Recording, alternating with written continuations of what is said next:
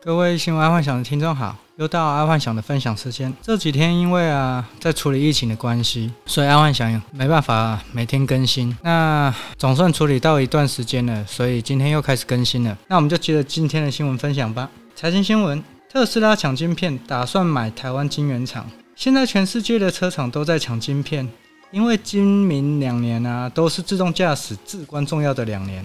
在以前呢、可能车厂可以不重视晶片没关系，但从今年之后，假设要进入自动驾驶的世界，晶片是非常至关重要的零组件，因为这是有关于算力的问题。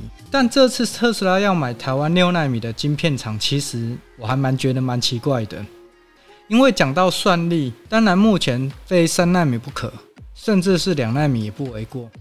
毕竟算力在未来的自动驾驶等同于马力，算力越高，马力越高。爱幻想在猜未来会不会用算力来算燃料税？毕竟现在的电动车不课燃料税，但若是以汽车马力课征燃料税的话，随便一台电动车马力都超高的，所以用马力课征燃料税对电动车是不对的。但用算力课征燃料税，我觉得这是对的。毕竟算力越高，环境污染就越高。娱乐新闻：《火神的眼泪》结局，一百三十九万人飙泪，制作人曝光第二季有望。最近台湾因为拉升到三级警戒，大部分的台湾人都被关在家里，造成最近一部神剧啊快速的火起来。这部片其实还蛮接地气的，有把社会跟消防局的黑暗面有演出来。很难得看到这么直接把政府跟店家黑暗面演出来的，是值得一看的好片。再来运动新闻，篮网三巨头发威，情服塞尔迪克听牌。篮网果然随便出手，就第一轮季后赛听牌了。当初在 NBA 赛季开始的时候，爱幻想就在 Podcast 说过，篮网今年季后赛应该基本上安了。甚至是抢冠军都没问题，所以啊，从今天开始去把运彩啊买起来，重压篮网就对了。反正每一场都压篮网赢，我觉得随便压应该随便中。好，再来，好，再来国际新闻：无人车之后新兴产业，无人驾驶飞机准备起航。其实我看到这个新闻，爱幻想觉得还蛮奇怪的。基本上现在飞机就是无人驾驶了。飞机除了起飞跟下降之外，全程都是无人驾驶。现在只要再把起飞跟降落再改安全一点，就算是全程无人驾驶也是可以。所以汽车无人驾驶其实是比飞机无人驾驶来的挑战比较大，但相对的也代表以后无人飞行器应该会流行起来哦，就是以后可能出门啊，从阳台就可以搭个无人飞行器去到某一个地方，而不是在还要开车。哦，这个，但是这个可能是十五年后了。好，在下一则国际新闻：十三岁女模仿火焰挑战，造成满身是火送医。现在因为短影音全球流行在二十岁以下，像抖音之类的，他们对于危险的事情的判断力还不是很很够、很准确。所以啊，一旦有发现很酷的影音啊，就开始模仿，但这是很危险的事情。因为有时候危险动作啊，对那个表演者，他可能已经练习了很多次，然后甚至是他已经熟能生巧。但对于没有尝试过的，实在是很危险。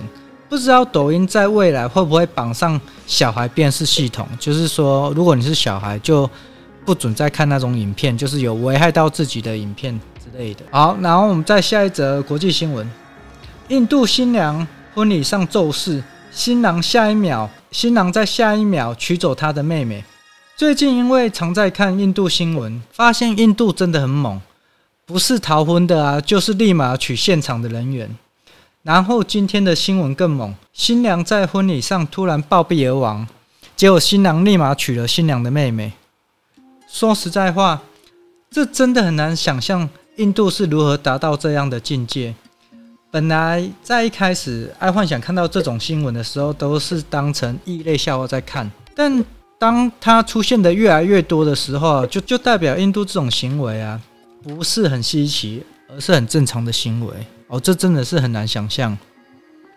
好，再来生活新闻：梅雨帮忙，经济部宣布新竹分区供水，中彰苗延长停水八小时，暂缓实施。从前天开始啊，台湾就进入梅雨季节，终于台湾至少在这一波三级警戒当中可以洗澡了。当初就有跟朋友在聊天的时候就在说，如果进入三级警戒啊，假设台湾又同时遇到限电跟限水，民怨可能会一次的炸锅。啊，本来看起来应该快炸锅了，快炸起来了，还好来一波及时雨，真的是感谢上苍。但说真的，从疫苗、限电、缺水这些其实都可以做超前准备的，但却没有。尤其到了现在三加十一的状况还是没有改回来，我觉得台湾真的是鬼岛无误。健康新闻：死亡矫正回归。前几天光是中奖人数啊，矫正回归，政府就被骂得狗血淋头。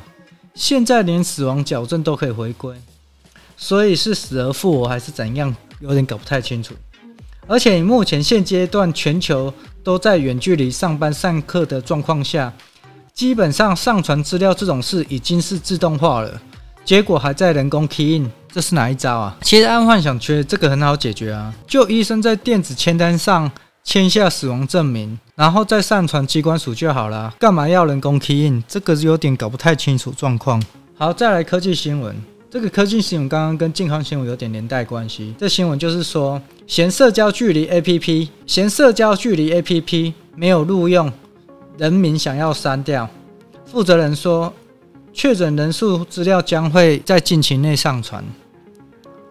当初爱幻想在五月十二号爆发的时候，我就在我的 podcast 有呼吁听众去下载社交距离 APP。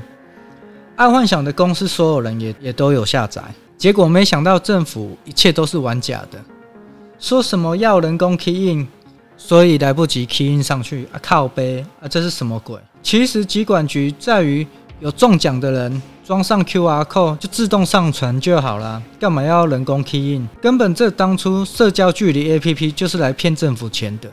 虽然暗幻想知道普通时候就是要消耗预算，所以要来骗政府钱做做一些有的没的 APP，但这非常时期还在搞这个没用的 APP 跟政府骗钱，整个是莫名其妙。今天就跟各位听众分享到这，记得帮暗幻想继续按赞加分享。好，晚安，拜拜。